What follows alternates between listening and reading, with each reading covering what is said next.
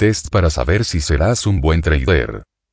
¿Te gustaría saber si serás un buen trader mucho antes incluso de adquirir los conocimientos y habilidades requeridos para operar en los mercados? Hay un test que nos permite saber nuestro comportamiento y nos da indicios si somos aptos o no para operar en mercados como un trader. De antemano te comento que no es un test de mil preguntas o algún test de ese estilo, se trata de una sola pregunta que deberás responder, sin embargo si repruebas el examen será necesario que hagas correcciones en tu forma de pensar y actuar, para que te conviertas en un trader consistente. Queridos amigos de YouTube me da gusto saludarlos nuevamente en un video de este su canal siguiente bit. El día de hoy vamos a revisar un test para saber si serás un buen trader.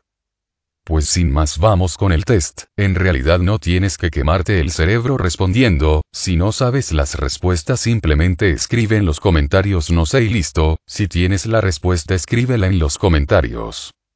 Y la pregunta es, un bate y una pelota cuestan un dólar con 10 centavos en total. El bate cuesta un dólar más que la pelota. ¿Cuánto cuesta la pelota? Si ya tienes la respuesta escríbela en los comentarios. Si no tienes la respuesta aún esperemos 10 segundos más. Si tu respuesta fue de un dólar te tengo que decir que no es la respuesta correcta. Si tu respuesta fue de 5 centavos en verdad te felicito porque esa es la respuesta correcta. Te explico de dónde sale esa respuesta. Digamos que la pelota cuesta X. Entonces el bate cuesta un dólar más. Entonces es X más 1. Entonces tenemos bate más bola igual X más, X más 1, que es igual a 1.1 porque juntos cuestan 1 con 10 centavos. Haciendo un poquito de aritmética básica 2x más 1 es igual a 1.1. Luego 2x es igual a .1, entonces décimo es igual a .05 o 5 centavos. Esto significa que la pelota cuesta 5 centavos y el bate cuesta un dólar con 5 centavos.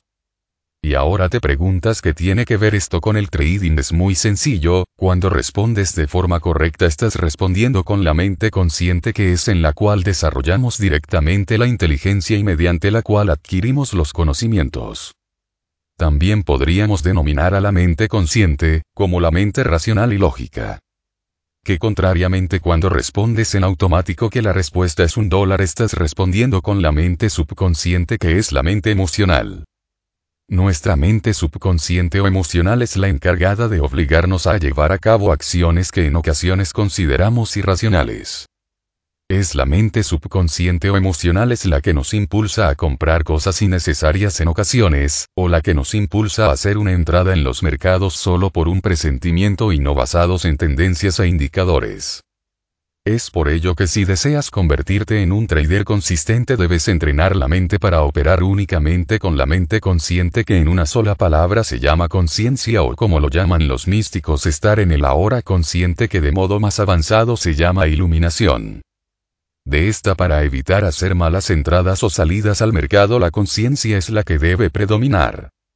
En resumen, los seres humanos tenemos varias mentes y cada una de ellas conlleva su propio propósito. La mente consciente nos permite tomar decisiones racionales y lógicas.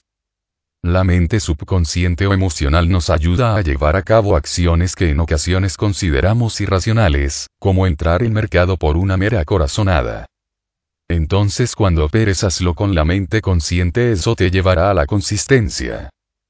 Gracias mis amigos de YouTube apoya el canal y dale like. Suscríbete y dale click en la campanita para que te lleguen las notificaciones de nuevos videos. Chao.